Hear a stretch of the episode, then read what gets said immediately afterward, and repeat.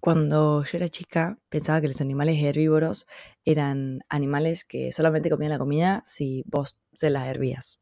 No que eran tipo un tipo de animal.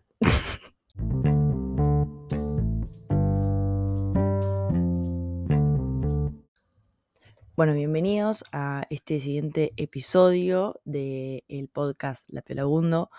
Em, este ya es creo que el episodio 2 o 3 de, o 1 capaz, no sé, todavía no subí ninguno, solamente lo tengo programado, así que puede ser el 1, el 2, el 3 o capaz que el 14. Depende del que me pinte subir la semana que viene, ¿viste? Yo, yo soy una persona muy cambiante. Hoy vamos a estar hablando de las expectativas versus la realidad, básicamente.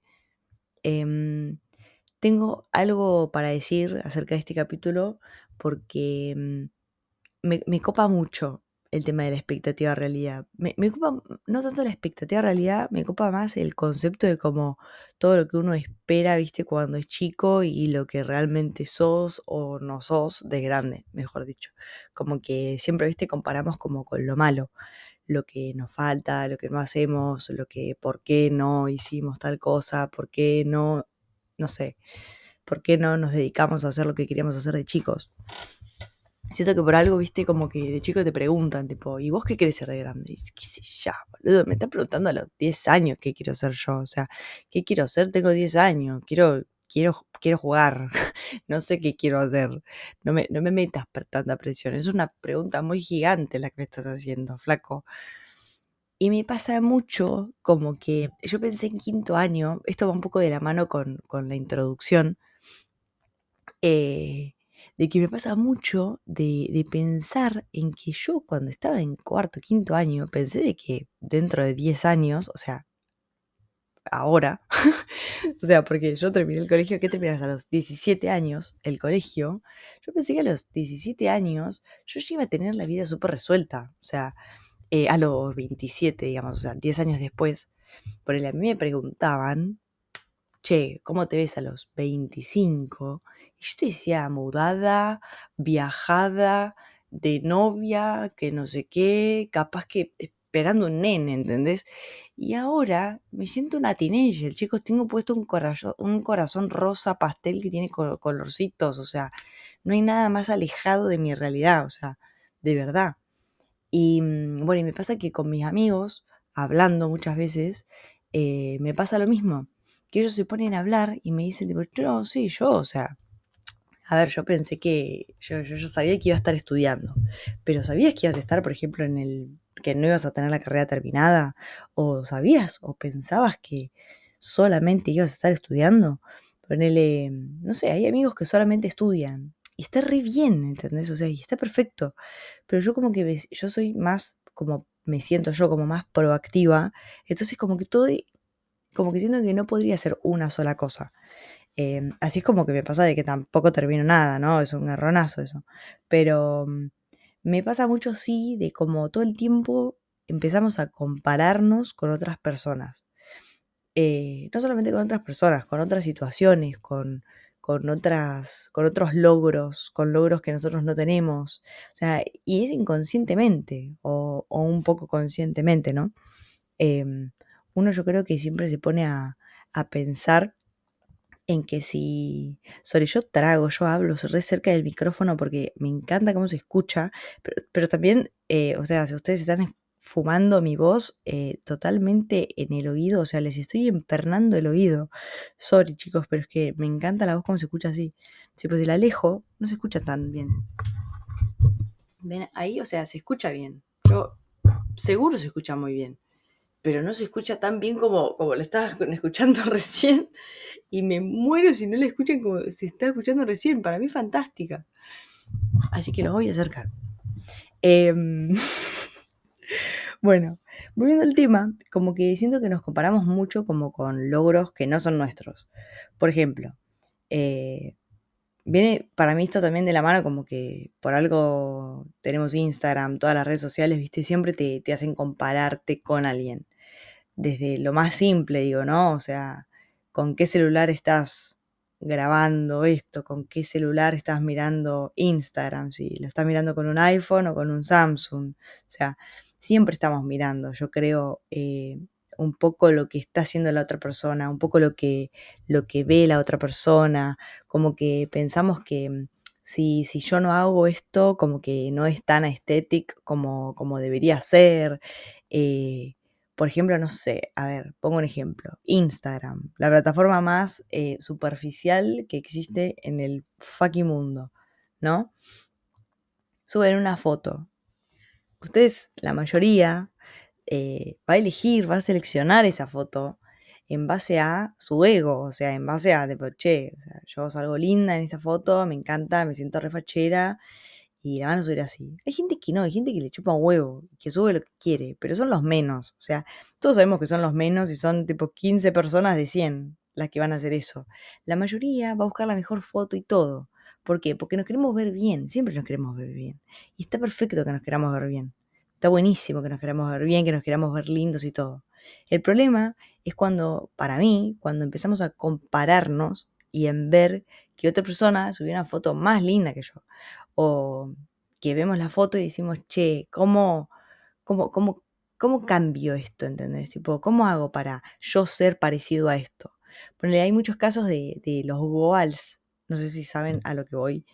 Em, las parejitas tipo de Instagram, por ejemplo, o las parejitas ahora más de TikTok, los gym bro, los, eh, ¿cómo se llaman? Los gym lovers, no sé cómo se llaman, pero son tipo las parejas de gimnasio, ¿no? sé cómo se le dice, tienen un nombre, porque todo tiene un nombre, y yo no me sé ninguno, pero bueno, más allá de eso, eh, no sé, me pasa de que todo el tiempo veo esto y que, que mucha gente, ¿entendés? Tipo, quiere tener un gym bro, que quiere tener una parejita de, de gimnasio. ¿Y por qué la querés tener? ¿Siempre la quisiste tener? No, la querés porque ahora lo ves en las redes sociales y dices, tipo, che, tocaron un timbre en mi casa. Nunca en mi vida tocaron un timbre en mi casa. Bueno, eh, ves la parejita y decís, como, che, yo también quiero tener parejita. O sea, yo también me quiero sentir así de, de acompañada. ¿Entendés? Porque supuestamente, ¿entendés? Que vos estés con alguien en el gimnasio significa que tenés una persona que te banca, que tenés una persona que hace lo mismo que vos, que te ama, que no sé qué, tal, tal, tal. Capaz que nada que ver esto como expectativa realidad. Eh, yo más de una vez subo fotos, por ejemplo, no sé, no sé si lo hacen, pero yo subo fotos de cuando salgo a bailar, de días anteriores o de fechas anteriores, solamente para subir una foto y para decirte, che, estoy activa, ¿eh? Y subo una foto. ¿Quién te está presionando para subir una foto? Nadie, nadie, a nadie le importa, Tana, o sea, a nadie le importa si subís una foto o no subís una foto. Mm, nadie está esperando tu foto, o sea, nadie la está esperando.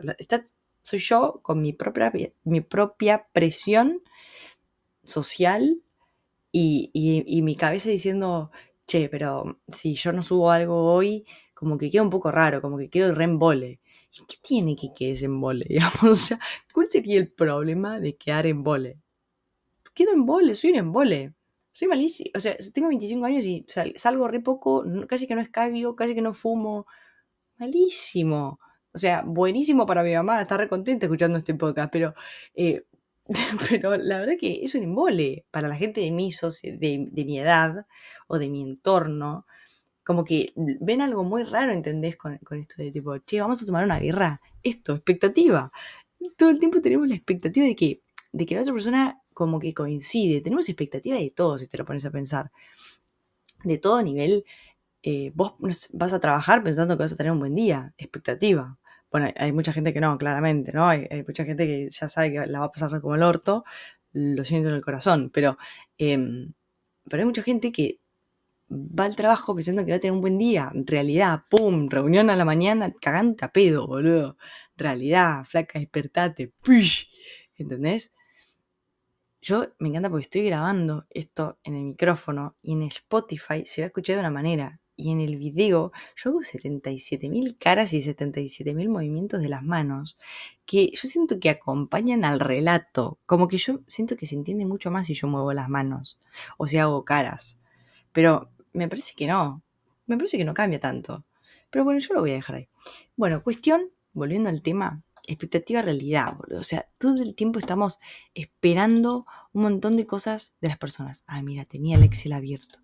Quiero abrir el Excel porque no me quiero olvidar de cosas que me, que me anoté, que quería decir. Eh, Ay, quería, ¿saben qué? Ya me acordé. Una expectativa realidad muy, muy evidente. La, voy a sacar, ¿eh? La saco. ¿eh? ¿A quién importa? Em, Tinder, boludo. Tengo un problema igual con Tinder. Es, es como que tengo sentimientos encontrados. Me parece una aplicación muy divertida, pero no para, pero no para encontrar pareja. O sea, me, me parece muy divertida es como si me dieras un rato con Tinder, me puedo divertir un montón. Puedo estar media hora viendo Tinder y sin, como si fuese un Instagram.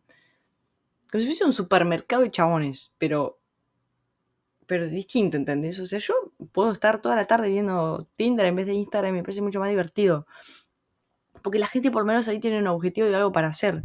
En cambio en Instagram yo me siento que pierdo el tiempo, boludo. O sea, todo todo el mundo pierde el tiempo en Instagram, ¿no? O sea, la, parte de Reels es un mundo aparte que te come. O sea, vos entras, vos entras a Reels y es como que vos entras y de, repente cuando salís como que es otro horario, ¿viste? Como que pasaron 20 minutos de la nada. Es como, no chicos, pero vi, vi dos Reels nomás. No, no, viste dos hace 20 minutos, querida. O sea, ponete una alarma, mamita, ponete una alarma. Pero bueno, volviendo un poco a esto de las expectativas em, con Tinder, la expectativa de la persona que queremos conocer.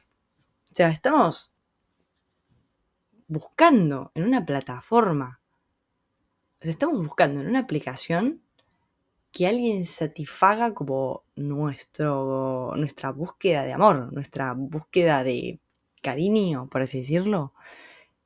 Es un poco loco, ¿no? O sea, si se lo pone a pensar en serio, o sea, mis hijos se conocieron por en un boliche, ¿no? Eh, mis abuelos en el barrio, mi abuelo la pasaba a buscar a mi abuela, ¿viste? Pasaba por la puerta todo el tiempo para, poder verla.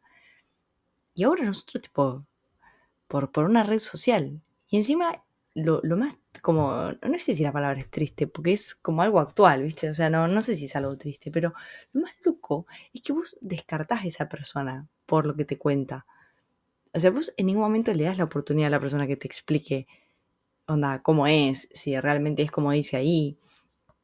Yo te puedo decir un montón de cosas de mí, pero eh, también depende de, mi mood, de mi momento, ¿entendés? O sea, yo puedo ser súper activa, puedo hablar una banda, pero capaz que me agarras un día cruzada y no te dirijo la palabra, no tengo ni ganas de mencionar tu nombre. Me puede pasar. Me pasa muchísimas veces, o sea, de que no, no sé, no me siento cómoda para hablar. Estoy como pajosa, no, no, no tengo ganas de hablar soy re charlatana, te saco charla de lo que sea. O sea, yo te activo así en dos toques, pero de ahí hacer lo que vos querés que yo sea, es otra cosa muy distinta.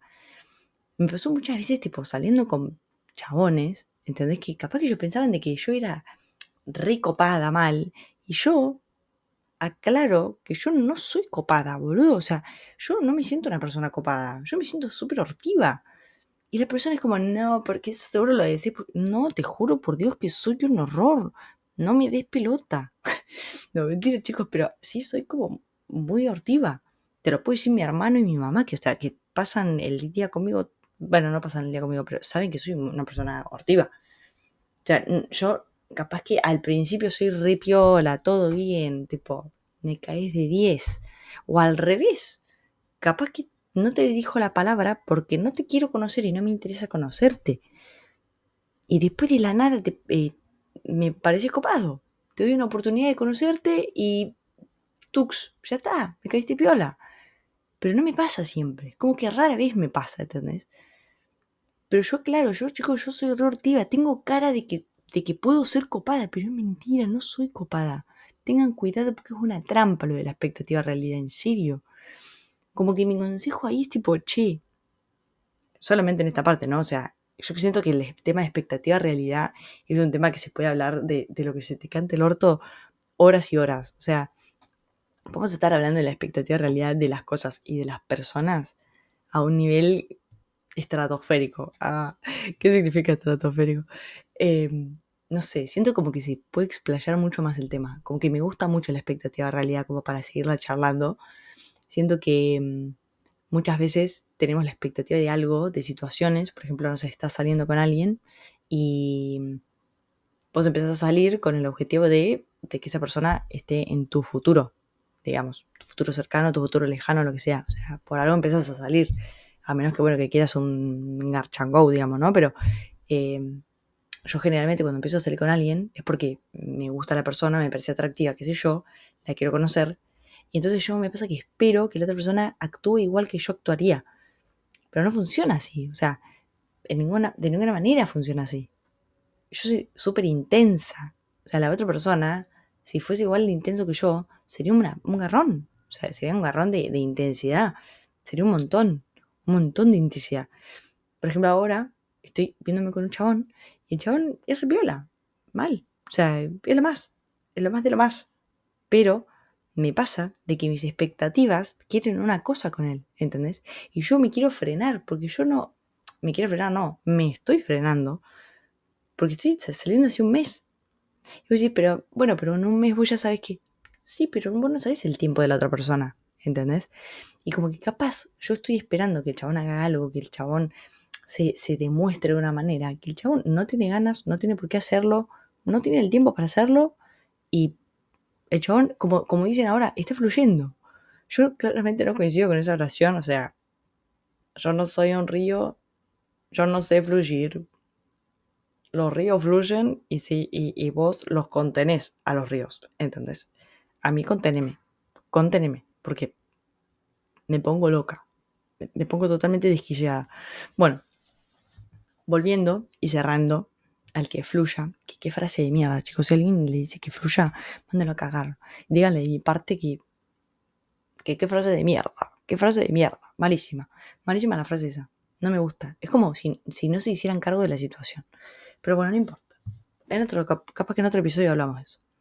Pero bueno, para cerrar el capítulo lo voy a cerrar acá, lo voy a dejar un poquito abierto como para volver a tocar el tema porque la verdad que este tema me gusta, pero lo malo de esto es que yo no sé cómo cortar y despedir, porque no me gusta decir tipo, bueno, los veo en un próximo episodio, que no sé qué, de La Piola Bundo, porque me da un poco de vergüenza decir eso. Así que lo corto acá, les mando un beso y que tengan una gran semana. Gracias por estar escuchando esto. Thank you.